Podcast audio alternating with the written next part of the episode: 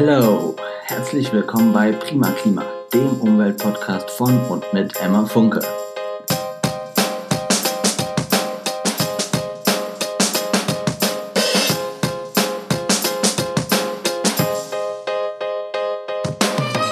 Hallo und herzlich willkommen zu einer neuen Folge von Prima Klima. Schön, dass ihr da seid.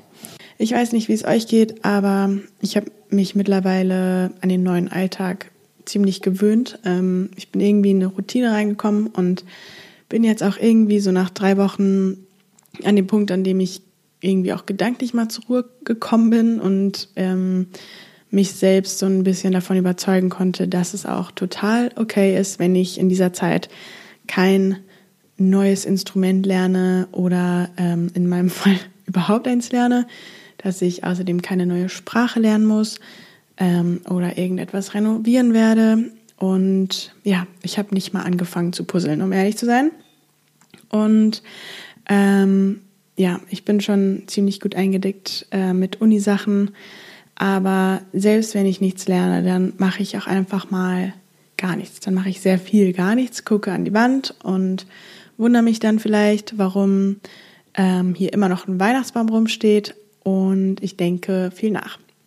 Was mir in letzter Zeit sehr viel durch den Kopf geht, ist die Frage, ähm, wieso wir mit dieser Krise so anders umgehen als mit der Klimakrise. Luisa Neubauer hat dazu was in ihrer Kolumne geschrieben, was irgendwie ja genau das ausdrückt. Und zwar schreibt sie, ähm, aus der Sicht von einer, die seit eineinhalb Jahren versucht, politischen Willen zu organisieren oder mangelnden politischen Willen offenzulegen, ist die große Erkenntnis beim Blick auf die politische Entwicklung der vergangenen Wochen vor allem die, wenn man wirklich will, wenn man wirklich, wirklich will, dann kann man Krisen durchaus wie Krisen behandeln.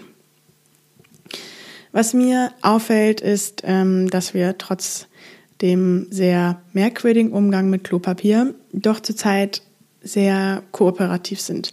Wir sind viel aufmerksamer und hilfsbereiter und obwohl es wirklich lange gedauert hat, ähm, bis die Message bei allen ankam, ist ähm, jetzt doch beim Großteil angekommen, dass ja die soziale Abschottung einfach gerade das hilfreichste Mittel ist. Und trotzdem ist es auch klar, dass wir die Krise nicht so hätten kontrollieren können, wenn es keine klaren Vorschriften von der Regierung gegeben hätte. Bei der Klimakrise ist es komplett anders, ähm, sowohl von der Regierung aus als auch äh, wie der Einzelne sich verhält. Und ja, die Frage, die ich mir gestellt habe, ist, warum verhalten sich Menschen so anders in der Klimakrise? Wieso wird der Rat der Experten wieder besseres Wissen nicht ernst genommen, nicht genug? Ähm, ja, vielleicht werden wir bei der Klimakrise kein kollektives Vernunftsdenken hervorrufen können, weil uns der gesellschaftliche Konsens fehlt. Bei der Klimakrise driften die Meinungen über die Notwendigkeit eines äh, schnellen Handels ja viel weiter auseinander als bei der Corona-Krise, bei der sich innerhalb der Gesellschaft und der Regierung ja doch alle sehr viel einiger sind. Vielleicht fehlt uns, dass die Regierung nicht sagt, wo es lang geht und wie. Vielleicht handelt der Einzelne auch aus Egoismus nicht oder weil er die Scheuklappen aufhat und trotz der einheitlichen Meinung aller Wissenschaftler einfach nichts wissen will. Mich hat diese Frage auf jeden Fall sehr interessiert und Deswegen wird sie Thema dieser heutigen Folge sein. Warum handelt der Mensch wieder besseres Wissen nicht umweltfreundlich und vor allem, was sind die psychologischen Hintergründe dafür? Ich studiere Psychologie und letztens hatten wir eine Vorlesung über Nachhaltigkeit im äh, Kurs Soziale Psychologie und da ging es genau darum, warum handeln wir nicht. Deswegen wird sehr viel von dem, was ich heute sage, aus den zwei ähm, Artikeln stammen, die wir gelesen haben und auch aus der Vorlesung über das Thema. Die Frage bei persönlichen Entscheidungen ist ja immer, ob wir die egoistische Option wählen, die ähm, uns einen sofortigen persönlichen Gewinn bringt, oder ob wir die langfristige kooperative Option wählen, die der Gesellschaft am meisten nutzt. Nicht nachhaltig zu leben ist ähm, einfach leichter, preiswerter und psychologisch attraktiver. Noch dazu leben wir in einer Welt, in der von uns ja eigentlich erwartet wird, alles Mögliche zu erwerben und besitzen. Und diese Erwartung ist ja extrem konträr zu der Erwartung, dass wir uns möglichst umweltfreundlich verhalten sollen. Also nachhaltig und gleichzeitig materialistisch ist irgendwie nicht möglich. Seit den 50er Jahren hat sich die durchschnittliche Größe der Häuser der Amerikaner verdoppelt. Um vermeintlich glücklicher zu sein, vergrößern Menschen ihre Häuser und generell ihren Besitz, weil das für äh, eine höhere Lebensqualität steht. Und natürlich gibt es da einen Wandel in eine ganz andere Richtung in manchen Gegenden. Ähm, es hat sich umwelttechnisch auf jeden Fall viel getan, ähm, zumindest in den Köpfen vieler Menschen. Das Thema hat einen anderen Stellenwert, aber wir dürfen uns da auch nichts vormachen, denn ja, wir leben in unserer eigenen sozialen Blase und vernetzen uns nur mit Gleichgesinnten. Und deswegen ähm, haben wir oft den Eindruck, dass plötzlich alle sich für den Klimawandel interessieren und einsetzen. Ähm, zumindest geht es mir selbst so. Und ja, wenn wir uns dann aber die Zahlen vom letzten Jahr zum Beispiel anschauen, in denen sehr viele Entwicklungen weiter exponentiell nach oben gestiegen sind, dann sieht man einfach von diesem plötzlichen Interesse doch sehr wenig, dass zwar alle jetzt plötzlich ähm, von Flugscham reden und sich anscheinend super engagieren umwelttechnisch, aber die Zahlen zum Jahresende halt trotzdem was ganz anderes gesagt haben. Also ähm, Rekord der neuen Zulassungen Zulassungen für SUVs und so weiter. Ihr wisst schon. Gut, ähm, warum reichen die Fakten dann nicht? Dass es Treibhausgase gibt, ist wissenschaftlich belegt und für jeden zugänglich, aber trotzdem fehlt das öffentliche Engagement. Fakten sind anscheinend nicht genug, um Verhalten zu ändern. Zum einen vielleicht, weil es sehr schwierig ist, sich emotional mit unsichtbaren Gasen zu beschäftigen. Die Bedrohungen sind einfach sehr abstrakt, unsichtbar ähm, und ja, passieren eher langfristig. Sie sind einfach ähm, nicht erschreckend genug für unsere Gehirne, weil ja, unsere Ge Gehirne unterschätzen den Klimawandel intuitiv aufgrund der psychologischen Distanz. Unsere Gehirne sind so ausgerichtet, dass sie lokale und akute Bedrohungen bewältigen können und ja, deswegen aktiviert der Klimawandel unser intuitives Warnsystem nicht, das eben größtenteils auf Erfahrungen basiert und ähm, das sichtbare Bedrohungen als solche erkennt.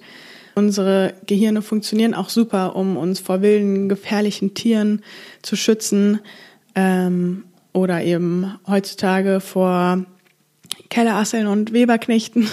Aber ja, es funktioniert eben nicht gut, um Gefahren wahrzunehmen, die in der Zukunft liegen. Unser Gehirn hat sich, wenn man die gesamte Entstehungsgeschichte des Menschen anschaut, erst vor kurzem so verändert, dass wir uns ähm, in diesem Ausmaß, in dem wir es jetzt tun, mit der Zukunft beschäftigen und planen. Der Klimawandel bedroht zwar unsere Zukunft, aber er bedroht nicht unser Heute. Und das ist der Unterschied zum Coronavirus zum Beispiel. Und das ist auch das große Problem. Und ein weiteres Pro Problem ist, dass der Klimawandel nicht versucht, uns aktiv zu töten. Dahinter steckt nicht ein Bösewicht, der versucht, die Menschheit auszulöschen, sondern ja, verantwortlich machen können wir nur uns selbst. Hätten wir aber jemanden, den wir verantwortlich machen könnten, ähm, also ein Gesicht hinter dem Klimawandel, dann hätten wir uns mit Sicherheit schon längst gewehrt.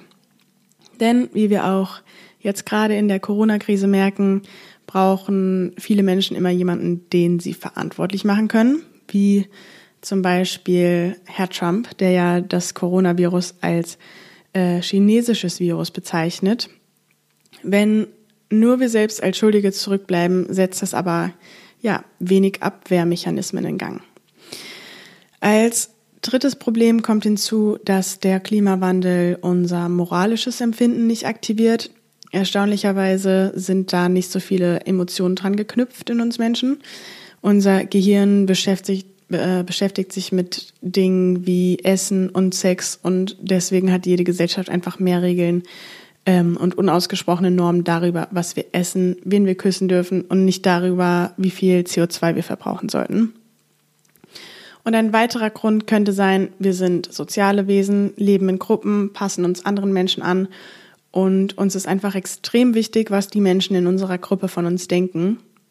Wer sich nicht nachhaltig und umweltbewusst verhält, hat ähm, ja kein schlechtes Ansehen in der Gesellschaft, zumindest in den meisten Kreisen, weil es leider immer noch eher ungewöhnlich ist und wir uns sehr dem anpassen, was um uns herum passiert und wie sich andere Menschen verhalten. Und selbst wenn das Bewusstsein da ist, wir denken zwar grün, aber wir handeln nicht so.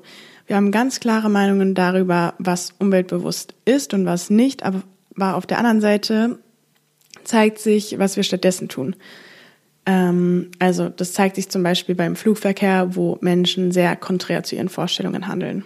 Was ich auch sehr interessant fand, ähm, war, dass Psychologen beobachtet haben, dass Menschen häufig, nachdem sie sich in irgendeiner Weise umweltschädlich verhalten haben, ähm, sich umweltfreundlich verhalten, um die Balance wiederherzustellen und eben das schlechte Gewissen zu mindern. Und dieses Verhalten äh, spiegelt das sogenannte Reziprozitätsgesetz wider, was man auch in Beziehungen sehen kann. Das heißt, Menschen fühlen sich gezwungen, wenn ihnen äh, etwas gegeben wird, materiell und äh, auch zwischenmenschlich, wieder etwas zurückzugeben. Und das ist mit Umweltthemen genauso. Und das Ganze führt eben zu dem Trugschluss, dass man denkt, umweltbewusstes Verhalten würde negatives Verhalten ausgleichen. Also zum Beispiel rechtfertigen wir, dass wir fliegen, ähm, indem wir sagen, dass wir dafür im Bioladen einkaufen. Aber das Fliegen wird ja nicht dadurch weniger schlecht, dass wir im Bioladen einkaufen. Ähm, ja.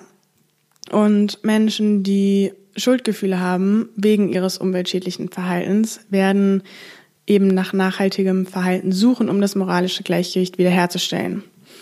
Ähm, genau.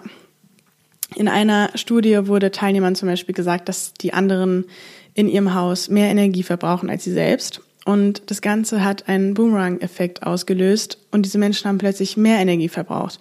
Also so nach dem Motto, wenn die anderen nichts machen, dann mache ich auch nichts. So, das war jetzt ein kleiner Einblick in die soziale Psychologie, also die Hintergründe, ähm, wieso der Einzelne nicht handelt oder welche psychologischen Hindernisse ihm da entgegenstehen.